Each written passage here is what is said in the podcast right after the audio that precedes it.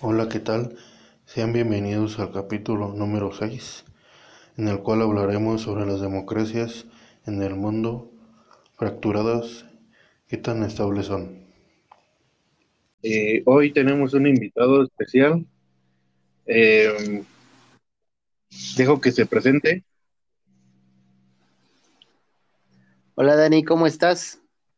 Eh, hola a todos, a toda tu audiencia. Mi nombre es Julio César Soto Licea y actualmente estudio el séptimo semestre de la carrera de Ciencias Políticas y Administración Pública en la FESA Catlán. Un gusto, Dani.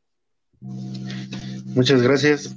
Eh, en, este, en este capítulo veremos cómo las democracias en, diferentes países del mundo eh, han tenido diferentes conflictos internos eh, y que han, han llevado a cabo problemas que en, la actualidad uh, ha debilitado un poco esas democracias, muchos por influencia externa, algunos por, eh, por problemas económicos. Em, un concepto general que conocemos de democracia es el de la soberanía del, pueblo y que el, el, derecho al pueblo a elegir y controlar a sus gobernantes. Eh, ¿Tú eh, ¿cómo, ves a la democracia en, un concepto general y eh, cómo ves a la democracia ejemplificada en, diferentes países del mundo? Eh, pues mira, la democracia en sí ha sido un concepto que se ha hablado desde hace más de dos mil años, ¿no?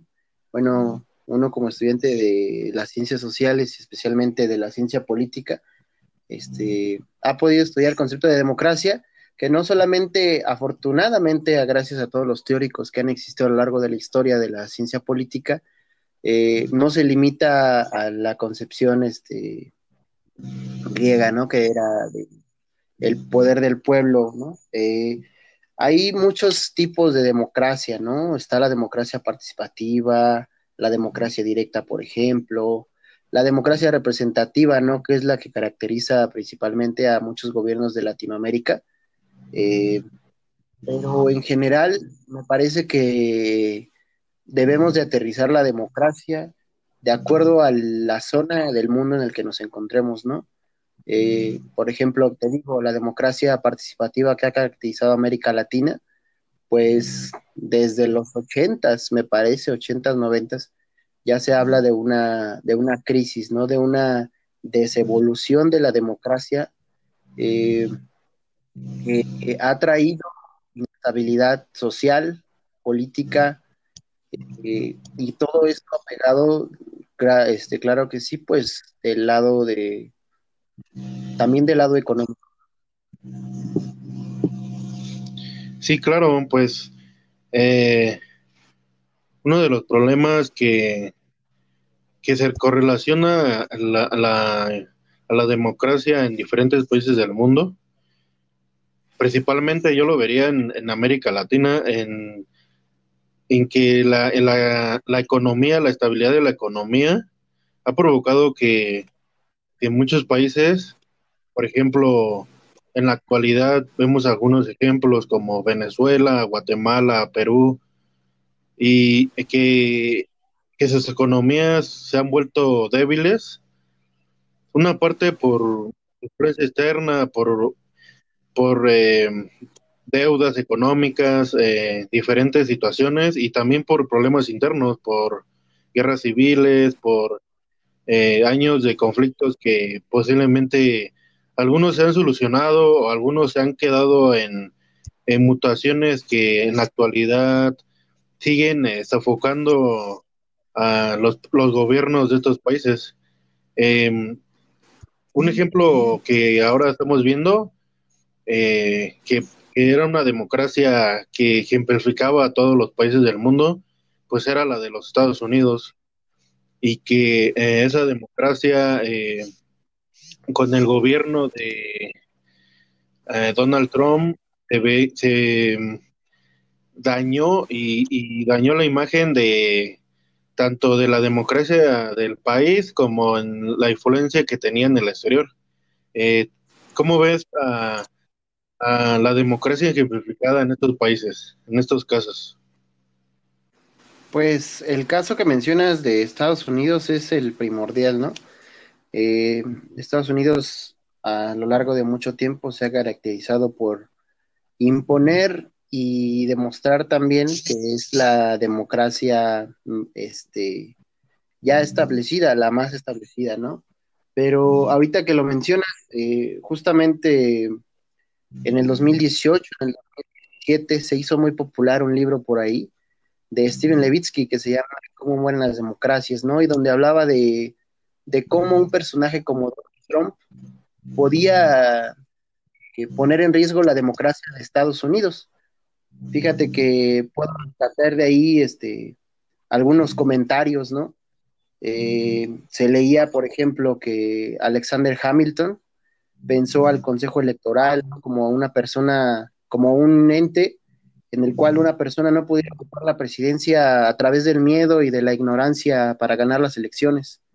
Eh, y lo podemos ver eh, con Donald Trump, ¿no? Cómo pudo, este, como quebrar ese, ese principio no escrito eh, de la democracia en Estados Unidos, donde ahora tenemos un contexto de una sociedad dividida, donde afortunadamente algunos analistas catalogan lo que está pasando ahorita en Estados Unidos como una recuperación de la democracia, ¿no? Porque una de las principales características que tiene Levitsky narra sobre estos tipos de personajes que ocupan las, este, los cargos ejecutivos, la violencia contra las instituciones, el no respeto a las reglas no escritas, eh, por ahí hablan algo de institucional y tolerancia mutua. Por ejemplo, la tolerancia mutua era, es más bien el respeto de tu contrincante o de tu opositor electoral como tal, ¿no? No un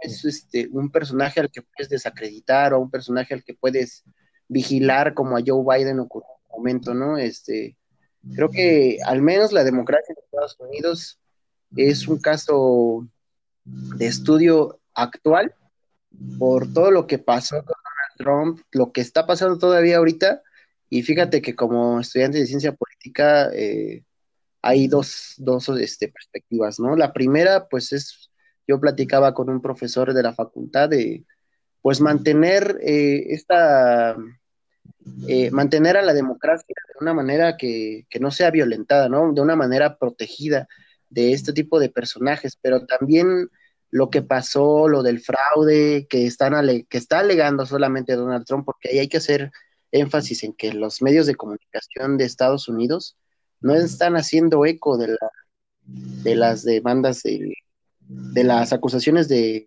fraude que hizo Donald Trump en su momento, ¿no? Ahorita ya este, por ahí un tuit que sacó la semana pasada donde ya autorizaba eh, que poco a poco se fuera dando la transición este, de la presidencia. Pero, por ejemplo, fíjate que de este libro, Cómo mueren las democracias, al menos en Estados Unidos, Levitsky ponía tres escenarios ahora que Donald Trump eh, fuera las reelecciones ¿no? en, este año. Eh, la primera era que si perdía o lo destituían a Donald Trump, este, los demócratas podían las políticas más infames del presidente, ¿no? Eh, y a mí se me viene a la memoria, por ejemplo, lo que hablaba Joe Biden en su último debate presidencial, donde buscaba legalizar a 11 millones de migrantes, ¿no? Ya en una de estas medidas desesperadas eh, que no ves, que, que no ves de manera cotidiana en el Partido Demócrata, ¿no? El segundo escenario era que si ganaba Trump, pues iba a incrementar las las, este, las deportaciones de migrantes, o sea, toda la idea que traía Trump en el que le hizo ganar las elecciones en el 2016, este, creían los analistas, incluso Steven Levitsky, que se iban a, acelerar, ¿no? Yo todavía también creí que estas elecciones iban a estar marcadas por eso, ¿no? Yo esperaba oleadas de migrantes, caravanas de migrantes y no pasó. Y el tercer escenario es en el que nos encontramos, la polarización y una creciente guerra institucional, donde algún consejo electoral, donde el consejo electoral de Pensilvania dice que sí, el de Georgia dice que no, eh, y Donald Trump por un lado y los medios de comunicación por otro. Entonces creo que es un tema, es un caso muy, este, muy particular de Estados Unidos, un caso de estudio, y en Latinoamérica, pues hombre, se ha eh, algo que mencionábamos hace ratito de que, de que la, la, economía había ayudado a fortalecer este, la democracia, pues da su claro ejemplo en Latinoamérica, ¿no? Yo rescato una nota de un, de un artículo que leí hace unos días, este, donde dice que la legitimidad puede perderse cuando la democracia no es representativa de la voluntad popular, ni está dirigida al bien común, cuando el mandato representativo deja de representar al pueblo y se consagra a la representación oligárquica. Y este, esta cita me recuerda mucho a lo que está pasando ahorita en Guatemala, ¿no? En eh, cómo, bueno, se supone que los, movimientos no, no, no empiezan por un acto, ¿no? Son un, un acumulado que desencadenó eh, la semana pasada por lo de la, lo del presupuesto que beneficiaba a los empresarios que habían ayudado al presidente Guatemala a llegar a la presidencia, ¿no? Eh, entonces hay una crisis eh, de legitimidad, hay una crisis de representatividad de la democracia, al menos en estos dos países. Pero también un concepto, un concepto muy clave que, que en eh, es este el concepto de la del, de la democracia popular, ¿no? Los gobiernos populares, donde en los gobiernos eh, simplemente eh, buscan el apoyo de la mayoría de la población, pero que mm, tiene sus pros y sus contras este tipo de política. Algunos dirían que ser populista es bueno porque llevas a una gran mayoría de la población a sentirse apegado a sus líderes, pero que en otra parte también podemos ver, eh, por ejemplo, en el ejemplo que estamos viendo en Estados Unidos, pues que la ola populista que ha llevado Trump y que la llevó a la presidencia, eh, hasta la actualidad, en cierta forma le funcionó, pero ¿qué tanto se volvió un eje principal para que, para, ese, para lo que llamamos la, las, las divisiones entre, entre varios grupos, ¿no? Entre eh, los que apoyan a Donald Trump, los que apoyan a, no tanto a Biden, pero sí a las em, decisiones, bueno, a los movimientos sociales, que pues como yo vi en un artículo, en un artículo de la BBC, donde decía, em, pues eligieron al menos peor, ¿no? Entonces, no era como un, un, este, un líder que vieran como con eh, medidas actuales como alguien que pudiera enfrentarse al, mundo que estamos viviendo, aunque claro, ya, ya ha estado en el gobierno, pero eh, está en un frente que posiblemente no, no se sabe si se puede resolver o no. Y pues, ¿qué, ¿qué piensas de esto? O sea, ¿qué piensas de, la, de los gobiernos populares? Y que no solamente se dan bueno, se daban en América Latina y se dan en América Latina y que ahora llegó al mismísimo eh, territorio de, los Estados Unidos, ¿no? Sí, pues eh, es que sí tienes razón, o sea, por eso te digo que eh, hay una crisis de legitimidad y de representatividad, porque ahora la, la, única solución de Estados Unidos, o la única opción que tenía el electorado de Estados Unidos era Trump o no Trump, ¿no? Porque eh, estamos de acuerdo que en las elecciones primarias del Partido Demócrata, yo, este Bernie Sanders, este, pintaba como el gran favorito, ¿no? Yo hasta acá en, el Estado de México, eh, lo veía, ¿no? Una persona que podía, bueno, no que podía ganar, sino que sí podía ganar al menos el Partido Demócrata, pero eh, el chiste era sacar a Donald era como aquí en México cuando el chiste era sacar al PRI, ¿no? Eh, pero a que al final no nos conducen a, un cambio realmente importante o trascendental para la, la, la sociedad este, norteamericana o la sociedad mexicana, la sociedad de Guatemala, eh, porque seguimos anclados en, en el siglo XX, en el sentido de que a veces parece que la política sigue siendo conducida por caudillos, ¿no? Eh, que, que no, que las instituciones, que la democracia como tal, la figura de la institución, no sigue siendo, no es bien entendida por los actores de, del sistema político de diferentes países, ¿no? Yo este, te rescataría unos comentarios que rescatar de, Dieter Nolen eh, en una obra que se llama Democracia, Transición y Gobernabilidad de América Latina, eh, donde hace crítica y se explican claro de por qué este, no se ha podido acentuar la democracia en, en esta región y por qué estamos en esta inestabilidad, ¿no? Ya veíamos el caso de, Perú también, el caso de que tres presidentes, ¿no? En una semana. Eh, vemos el caso de Chile, que a pesar de que ya haya pasado este, las votaciones que, hubo para la nueva constitución, pues ya están presionando, ya están presionando en el Congreso la oposición para, para este, adelantar las elecciones presidenciales, que Piñera se vaya, ¿no? Eh, pero es porque no se entiende, entiende, no se, no se tiene la concepción en Latinoamérica al menos, que del tema que estamos hablando ahorita, de la, del valor de las instituciones. Fíjate que la Ternole, que la democracia en América Latina es insuficiente, adolece de problemas, y es que es una formación del entendimiento de cómo conducir nuestras instituciones que siguen siendo, eh, que siguen dando a chantaje de los líderes políticos, ¿no?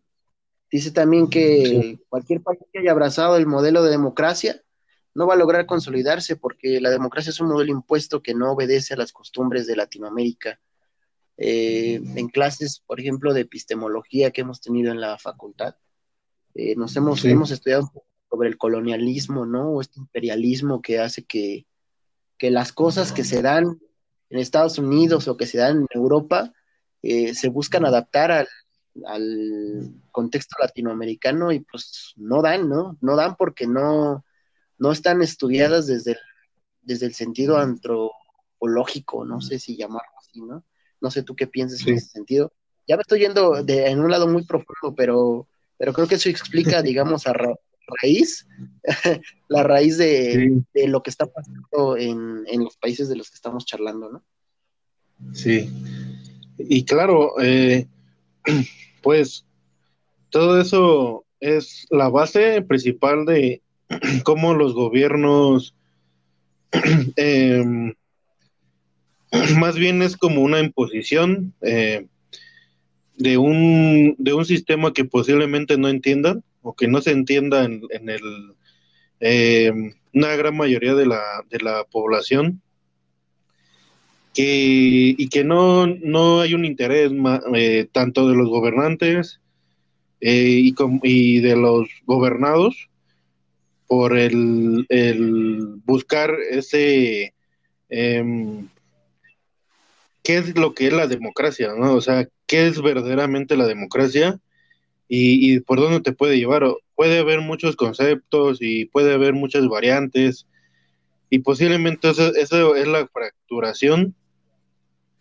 de, de lo que llamamos democracia, pero que en sí no sabemos, no, se, no podemos eh, decir que el concepto original de la democracia se va a cumplir.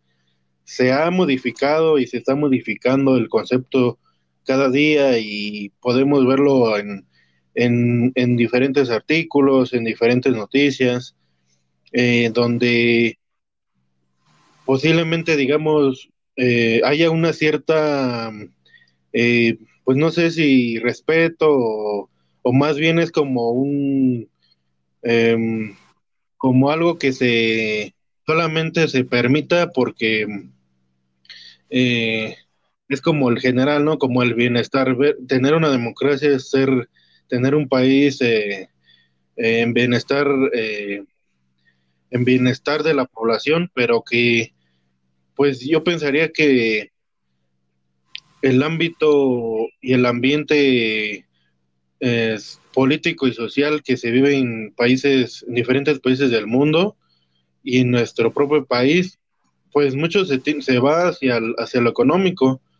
Si tú, empresario, tú, eh, líder político, em, tienes eh, la suficiente capital para llevarte el, para que beneficie al que beneficie al que gane, pues por ese voto, pero pues si no, eh, simplemente te, pues no lo, lo, dejas a un lado y pues e, eso es ese es el principal problema que, que tienen los gobiernos, ¿no? Ese es como no tienen una responsabilidad democrática y que pues un, un periodo de, de, fractura pues es la, la globalización y diferentes problemas sociales que pues posiblemente no se solucionen con la democracia o, o sea, no los, no lo sabremos, porque pues es como una idea utópica, ¿no? La democracia es una idea utópica que, que por desgracia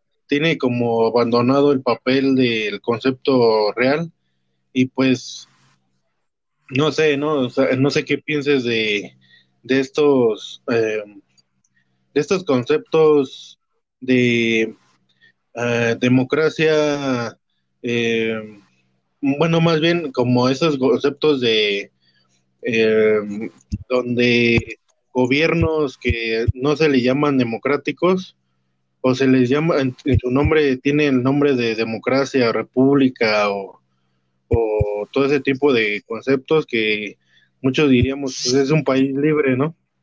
Entonces, ¿qué piensas de esto? ¿Qué piensas de los países que, que pues una influencia tiene de que, pues grande del, del, del, occidentalismo, ¿no? De los Estados Unidos y que pues no sé qué tanto ha provocado la influencia de Estados Unidos en estos países. Pues sí, fíjate que ahora que lo mencionas, la democracia, eh, digamos, el, la política y, y, lo económico van de la mano, ¿no?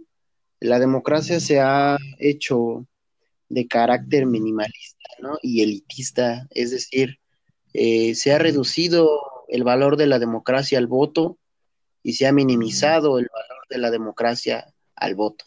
Eh, esto, esto quiere decir que, el individuo solamente se, se, preocupa por eso, o sea, se preocupa por, por ir a votar y ya, o al menos eh, partidos políticos, el sistema este, electoral, hace énfasis en, que la, en la importancia de tu voto para transformar eh, a la sociedad, ¿no?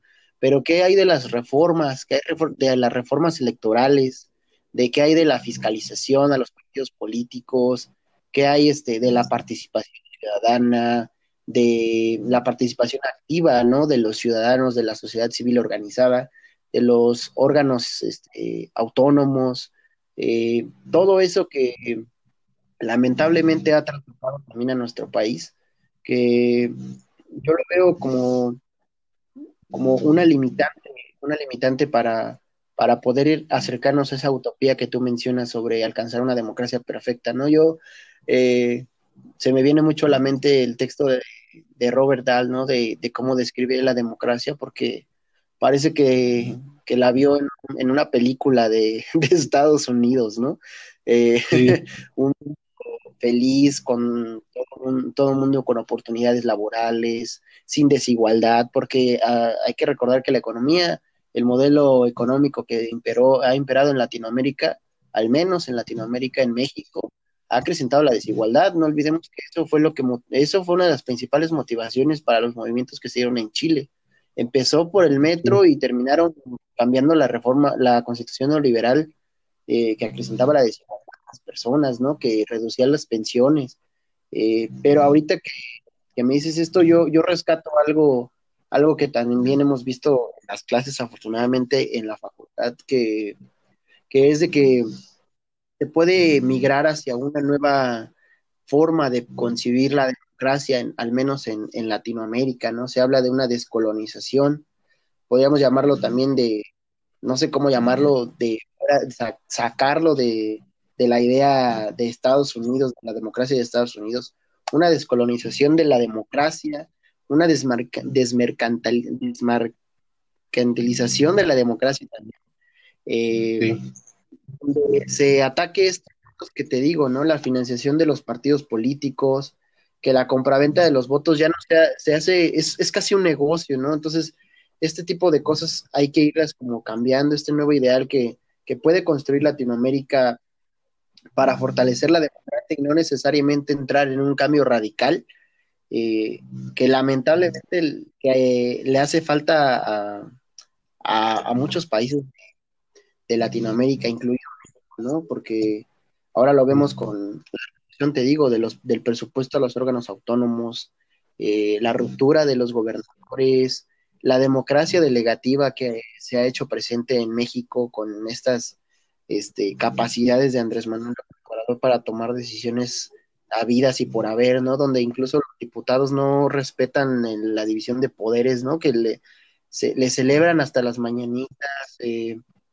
todas estas cosas que, te hablan de que, por ejemplo, al menos en el legislativo y en el ejecutivo hay una conexión en la que no puede haber un equilibrio, ¿no? En la que no puede haber un equilibrio de poderes, ¿no? Y los contrapesos, la oposición está, está derrotada, no quiero decirlo moralmente derrotado porque no, no quiero hacer alusión a nada este, que sea apartidista o a, un líder, pero sí hay una oposición borrada eh, que nosotros como sociedad y como estudiantes debemos de poner especial énfasis en eso, ¿no? Yo creo que el mensaje de este podcast, después de todo lo que se ha dicho, es que debemos de repensar cómo estamos este, pensando, cómo estamos estableciendo la democracia en, Latinoamérica, en México, de darle más peso a la participación ciudadana y de darle más peso a la transparencia y a la rendición de cuentas para evitar que, que personajes eh, como Donald Trump, ¿no? Como, como Andrés Manuel López Obrador, como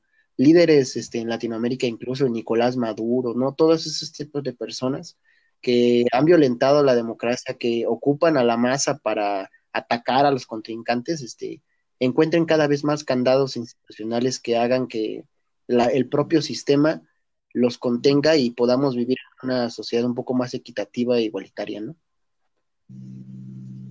Sí, claro. Y pues, eh, como conclusión, sabemos que es un tema muy vasto y pues podríamos abarcar muchos temas y muchos ejemplos, eh, pero yo como conclusión eh, quiero dejar eh, una frase que, que, bueno, yo la, bueno, en varios libros, en varios artículos yo he leído, en donde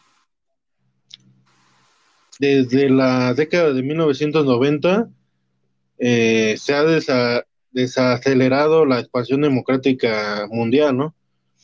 y que no sé qué tanto podríamos em, justificar o eh, estas, em, como ya hemos visto, las, las opciones populistas, ¿no?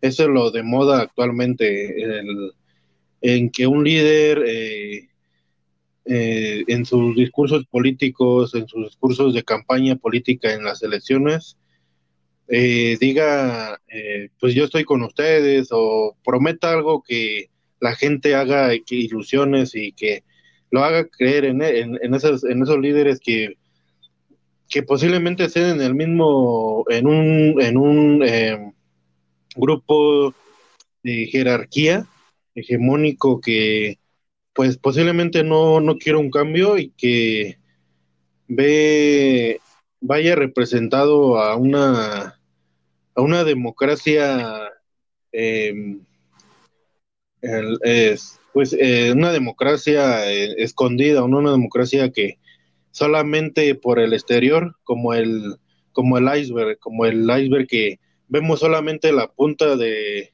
del iceberg, pero todo lo demás, todo lo importante, siempre está abajo, ¿no? Abajo del iceberg, que es la, el 99% y que pues esos son los problemas de la democracia, eh, los desafíos que tiene que implica, los desafíos que implica gobernar y, y pues las capacidades que tiene un líder para poder gobernar en un país, en una república, o porque pues hoy en día existen eh, enemigos de la democracia que hasta nuestros días no, pues posiblemente algunos tengan los días contados, algunos no, eh, pero pues que siguen siendo mecanismos fallidos ah, hasta que lleguemos a una democracia que funcione mejor para, para todos y que las instituciones eh, ofrezcan lo que, lo que deben de ofrecer, o sea, lo que deben de cumplir. Y pues, por mi parte, esa es mi conclusión. Eh, ¿Qué conclusión dejarías para este capítulo? Eh, pues sí, sí, creo que una, una de las cosas sería la confianza y la fortaleza que deben de tener las instituciones en el sistema político, el respeto al que le debe de tener los, los actores políticos y la confianza que le debe tener la sociedad en sí, ¿no? La sociedad en general, la gente que vota. Yo como conclusión te, te resumo una frase eh, que dice así, la democracia es una gran palabra cuya historia no se ha escrito aún, porque esa historia está todavía por vivirse. Eh, es una frase que, que nos, nos, trae el contexto, ¿no? Y nos dice, ¿sabes qué? Puedes cambiarlo, puedes este, puedes reflexionar sobre tu entorno y, poco a poco ir este, poniéndole granito de arena para que las cosas se modifiquen, ¿no? Descolonizar, desmercantilizar y, democratizar la propia democracia este, deben de ser eh, los ejes para poder vivir en una sociedad mejor. Esa sería mi conclusión. Bueno, eh, eh, como ya lo mencioné, pues es un tema muy, muy vasto y pues tendremos, tenemos de dónde sacar. Eh, podría haber otro capítulo, segunda parte, pero por el momento, por el momento, eh, hasta ahí llegamos. y espero que les haya gustado este capítulo. Em, compártanlo, escúchenlo eh, sigan las redes sociales del podcast para ver más publicaciones interesantes eh, sobre estos temas eh, que hemos visto, sobre la democracia, sobre otros temas. espero que les haya gustado. te dejo que te despidas de la audiencia. Sí, muchas gracias Dani, muchas gracias a todos los que nos escucharon. Mi nombre es Julio César Soto Licea y fue un placer estar en este espacio. Gracias, Dani. Muchas gracias. Em, espero que eh, les haya gustado. Eh, nos vemos en el próximo capítulo. Eh, hasta la próxima.